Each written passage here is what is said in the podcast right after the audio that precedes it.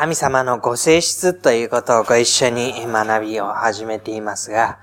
先週は唯一誠の神ということで、出エジプト記の32章のところからご一緒に見ました。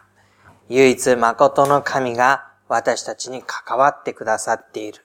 このような関わりをしてくださる方は、この方ただお一人である。そのことを私たちはご一緒に覚えたことでした。今日は一人の信仰者のその作った詩を通して、私たちのすべてを知っておられる神、全知全能の神っていうことをご一緒に学んでいきましょう。詩編の139編になります。指揮者のためにダビデの参加とタイトルが付けられています。最初のところから少し読んでみます。主よ、あなたは私を探り、私を知っておられます。あなたこそは私の座るのも立つのも知っておられ、私の思いを遠くから読み取られます。あなたは私の歩みと私の伏すのを見守り、私の道をことごとく知っておられます。言葉が私の下に登る前に、なんと主よ、あなたはそれをことごとく知っておられます。あなたは前から後ろから私を取り囲み、見てを私の上に置かれました。そのような知識は私にとってあまりにも不思議、あまりにも高くて及びもつきません。この最初の部分には、神が私たちを知っておられるということが繰り返し出てきます。主よ、あなたは私を探り、私を知っておられますと言われています。探りという言葉は、私たちが外側から見ることのできる、座る、立つという行動以上に、心の内をも探り知ってくださっていることを意味しているでしょう。しかもその心の思いも表に現れる喜び、悲しみということ以上に、本当のところあなたはどう思っているのかっていうその心の内を神の側から探り出してくださって、それを知ってくださっているというんです。そのことが、座るのも、立つのも知っておられ、私の思いを遠くから読み取られるというふうに表されてきます。この一連のことというのは、ただ単に知っているということ以上のことを表しているでしょう。それは関心を持っている。その様子を知りたいと思っている。その様子を知ったことについて答えたいと思っているという神のお気持ちの表れです。二節の最後に遠くから読み取られるという言葉が出てきます。三節は歩みと伏すの見守りと出てきます。そして私の道をことごとく知っておられると結ばれるところまで行くと、神が非常に積極的に、能動的に私たちと関わることを求めておられ、その思いに関心を持ち、その歩みに関心を持ち、それを見守っておられる。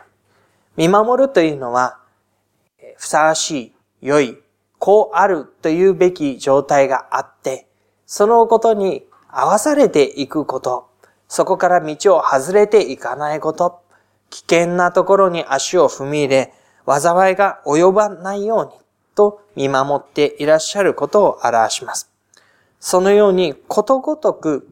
1から10、100まで全てのことにおいて神は私のことをご存知でおられ、私の歩みに関心を持っておられ、私の歩みを導こうとされているというのです。で、そのことが5節のところには前から、後ろから私を取り囲む、見てを私の上に置かれるということが出てきます。私の後ろから支えになるのも神ご自身であり、前に先立っていくのも私ご自、神ご自身であり、その見てが私の上に置かれる。見てが置かれるというのは、その影響の範囲が私に及ぶということを意味しています。私の歩み一切というものが手を伸ばすにしろ足を伸ばすにしろどんな行動をしてもどこへ行こうともその存在が神の影響下、支配下、神の御手の及ぶ中にあるということを表しています。神の御手の中にということよりも、御手が上にあるというのは、えー、どういうニュアンスを表すかというと、神の力支配が私の上からこう被さっているイメージですね。御手の中にあるというとこ、人がその中にあって守られ、その範囲の中で安全に過ごすことができるという意味合いですけれども、上からその神の御手が来ているということは、神の力、神の支配、神が願われること、神の意図されることの中に自分が収められていく。その行動の一切が支配されていく。その影響を受けて私たちの一挙手一投足の歩みがあるという、そういうことを意味してきます。そのようにして私たちの存在の全存在すべてにおいて、神ご自身の関わりがあるということについて、6節そのような知識は私にとってあまりにも不思議、あまりにも高くて及びもつきません。それを人は完全な形では知り得ることができないというわけです。その知り得ることができないという意味は、こんなことにまで神様は私のことを関心を持っておられるのかと。いうことを知り得ないという意味であり、知った結果、こんなことまで神様はしてくださるのかという、その程度においても想像をすることができない。神様の関わりというものに、いつも驚かされていく。いつもこれほどまでなのかと知って驚かされていく、その姿が出てきます。7節からは、その神様の導き見ての中にあって、私たちがどこへも行くことができないということが出てきます。7節私はあなたの御霊から離れてどこへ行けましょう。私はあなたの見前を離れてどこへ逃れましょう。たとえ私が天に昇ってもそこにあなたはおられ、私が黄泉に床を設けてもそこにあなたはおられます。私が暁の翼を買って海の果てに住んでも、そこでもあなたの御手が私を導き、あなたの右の手が私を捉えます。たとえ私が、お闇を私を覆え、私の周りの光を夜となれ、と言っても、あなたにとっては闇も暗くなく、夜は昼のように明るいのです。暗闇も光も同じことです。私がどのような状態の中にあっても、神は私のその私を収めてくださっているということが出てくるわけです。だから、あなたの御霊、見前から離れてどこへ行くこともできない。どこへ逃れることもできない。発節のところに出てくるのは二つ、え、対照的な良い状態と悪い状態です。一つは、天に登ってもですね。これは私が良い歩みの中で神に近づき、天に近い歩みをして、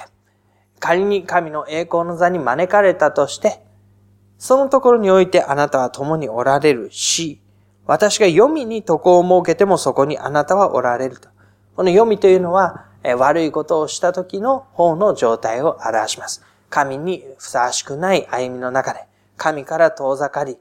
裁きの滅びの中に歩むようなことをイメージして、そこに床を設けて、その神の栄光の座につくというのと対照的に床を設けて、もうそこに寝転がってというか、寝たきりになって、衰え果てて這いつくばるような歩み、滅びの中でそういう歩みをしていても、そこにあなたはおられるというわけです。暁の翼を買って海の果てに住むというのは、時の時勢に乗って大いに勢力範囲を広げていき、その世界の果てにまで自分自身の名声が轟くというようなことを表します。そこでもあなたの御手が私を導き、あなたの右の手が私を捉えますと出てくるでしょう。右の手が私を捉えますというのが、神様はご自身の、まあ、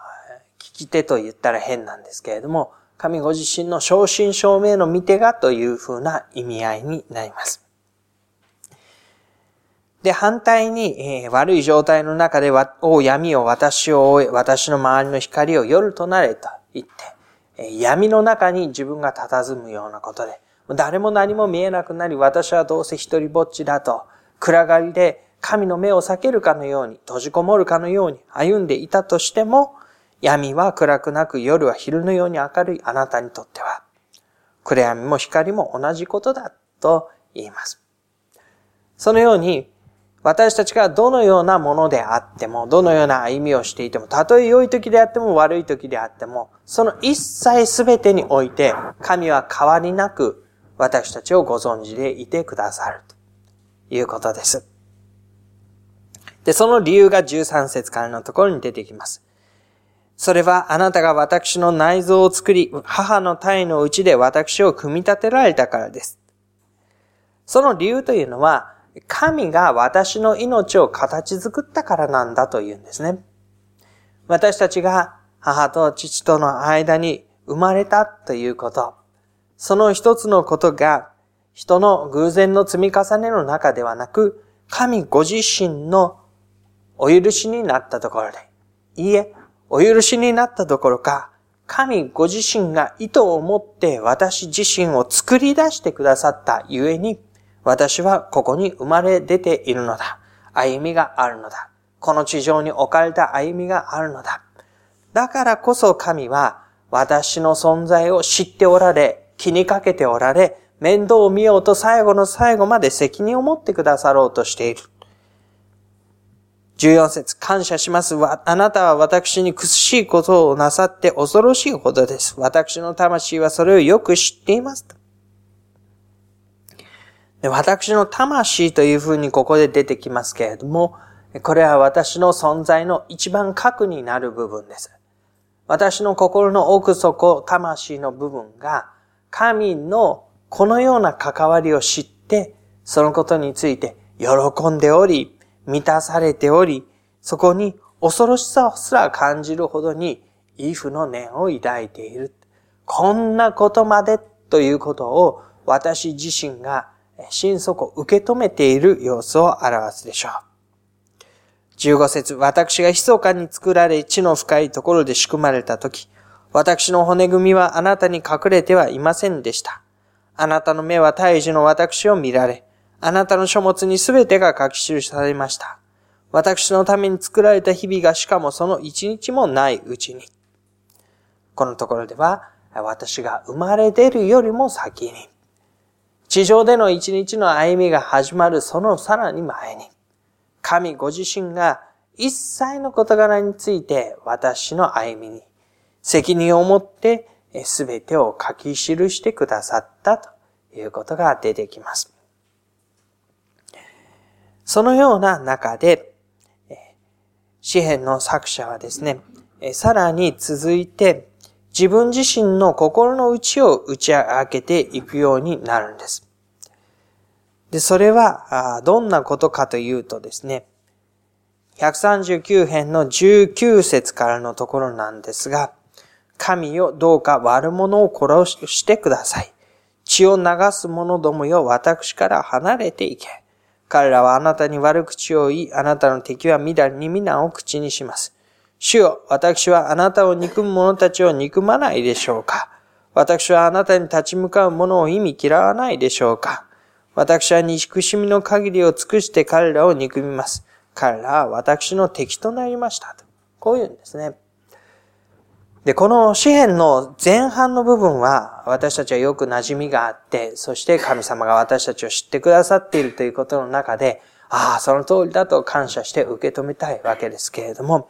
後半の方に行って、同じこの詩篇の作者が一つの詩の中に、どうか悪者を殺してくださいって。血を流す者どもは私から離れていくようにというふうに言われるのを読むと、あれ、一体どうしたことかな？というふうに少しクエスチョンマークがつくのではないでしょうか。で、この、私のことを知っているというふうに言ったときに、神様が私の置かれた状況をよく知っていらっしゃるということがあるわけですね。で私の周りには神様を知っている人ばかりではない。神を知らずに、神に悪意、憎しみを告げ、そして私を攻撃してくるものがある。私と同じように神を知っていても分かり合えない人たちもいる。そういう中において、私は葛藤を感じ、憎しみを覚え、歩んでいるんだというのが、これが実際のところなんですね。で、神はそれを知っていらっしゃるというふうに言うわけです。この139編の解説をしているところをですね、いろんな本を読んでみると、これは人間にとっては恐ろしいことだというふうな理解の仕方で書かれているものがいくつかあります。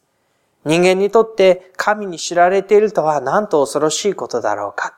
その心の内の思いやその行動の一切が神の前に明らかであるなら、私たちは神の前に出ることなど到底できない。そういうことを、まあ、解説している本がたくさんあります。で、それはそうだろうと思うんですね。私たちのありのままの姿を神がご覧になったならば、そんなことを私たちが考えたら、もう身のすくむような思いで逃げ隠れしたくなって、こんな私は神の前に出ることはできないと、そういう思いを抱きます。と同時に、この詩篇の作者が自分自身の状況を明けっ広げに神の前に訴え出ている様子にも私たちは学ぶところが多いように思うんです。彼はどうせ隠しても隠すことのできないその思いを神の前に率直に打ち明けています。そしてその中にはいくつか理由があります。私はいたずらに他人を悪く思い殺したいと思っているのではない。私のためにというのではない。神の皆をそしる者たちであり、神に背く者たちであり、だからこそ神様あなたもこの人々を憎まれるでしょう。私はこの人たちが殺されることを望んでいるんだという、そういう思いですね。でも、その思いと同時に23節神を私を探り、私の心を知ってください。私を調べ、私の思い煩いを知ってください。私のうちに傷のついた道があるかないかを見て、私を常しえの道に導いてくださいと。これもまた、え、率直に打ち明けるわけです。私はこう思ってはいるけれども、この憎しみがあるけれども、本当にこれで全ていいのかどうかもわからない。そのことについてあなたが私を知ってください。探ってください。そして、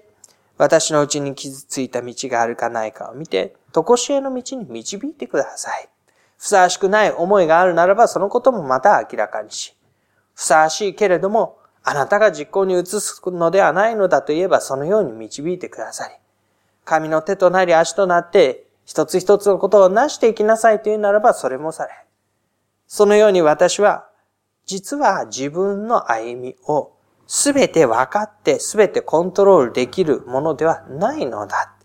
神の関わりの中でしか、私は自分を知ることができない。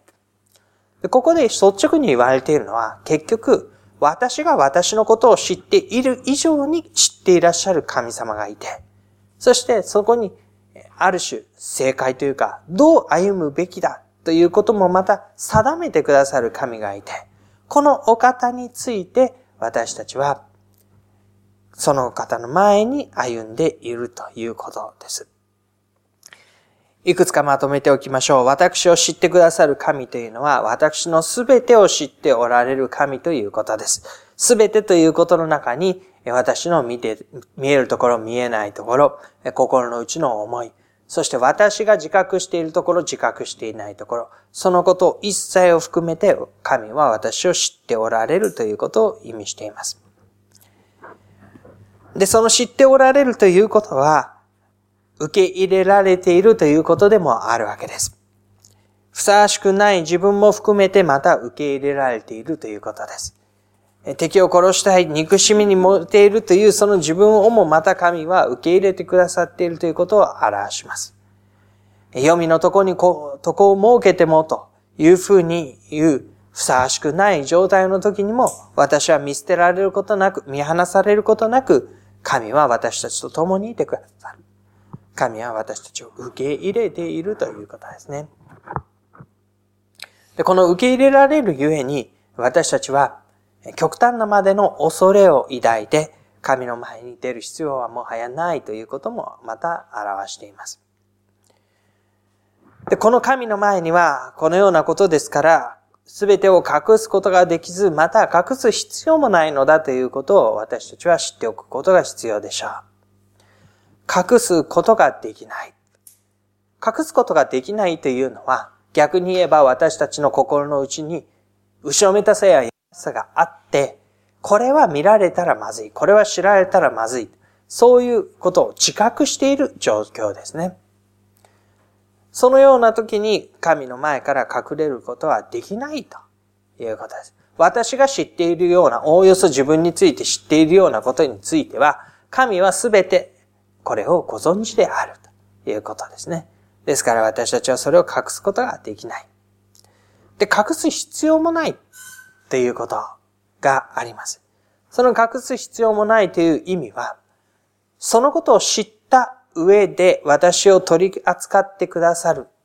方が神であるということを信じうるからですね。隠したら逆に言うと、ことがややこしくなっていきます。ことが深刻になっていきます。内に隠れて手つかずで、蓋を開けてみたらもう手遅れだということになります。隠す必要がないということの中で、そのことが取り扱われていくのです。そうしてふさわしい導きが与えられてきます。私が知っていること、知らないこと、自覚していること、自覚していないこと、それも含めて、神は私をご存知でいらっしゃり、最も良き導きを持って関わってくださろうとしています。そういう歩みを神は私たちと共にしてくださっている。全知全能という風に言ったときに、今は知っているという方にずっとフォーカスを当ててお話をしましたけれども、その知っているものに対してふさわしい導きを与えるにあたって、その神の全能の力、つまり神にとって成し当たることはないという、その道からを神はこの導きを与えるために発揮してくださるということなんですね。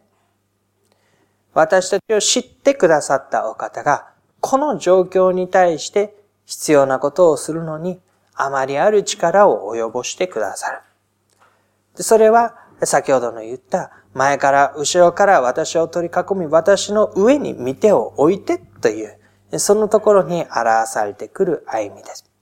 そのようにして導かれる事柄について、何がそれを妨げることができるだろうか。何がそれを脅かすことができるだろうか。何がそれが妨げて、私たちから阻害することができるだろうか。いや、それは何もないのだ。神の見業がなるのだ。そのようにして私たちは導かれています。その導きが最も象徴的なことで表されていくのがイエス・キリストの救い主としての誕生ということになります。神はご自分の一人子をお送りになってこの世を救う。そのようなことを成し得るお方。で、この成し得るというのはですね、神様にとって人を救うことができるかどうかというのは、まあ、大きな問題ではないと言ったら変ですけれども、救うことができるんです。で、それをどのようにして成し得るのかと言ったときに、ご自分の一人子、神であられる方を、人としてこの地上に送って、十字架につけ、墓に葬られ、そのことまでして救い得るという、神が神であることをやめることすら、このお方にはできる。そのことをして人を救うことすら、このお方にはできる。そのような全能さですね。だからそこには、ただ単にできるという以上に、あえてそのことまでする。あえてそのことまでしようとできるという、そういう全能さがあるわけです。その事柄の中で、私を知り、私のためにというお方が、今日も私と共に歩んでくださっている。そのことをご一緒に感謝して歩んでまいりましょう。しばらく黙祷いたしましょう。